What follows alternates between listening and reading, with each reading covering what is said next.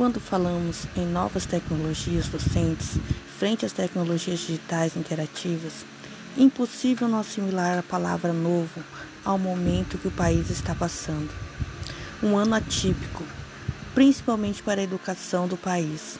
Aulas remotas, professores se reinventando para conseguir levar o conhecimento até seus alunos. Docentes criando os meios através do uso das tecnologias digitais para que a educação do país não pare.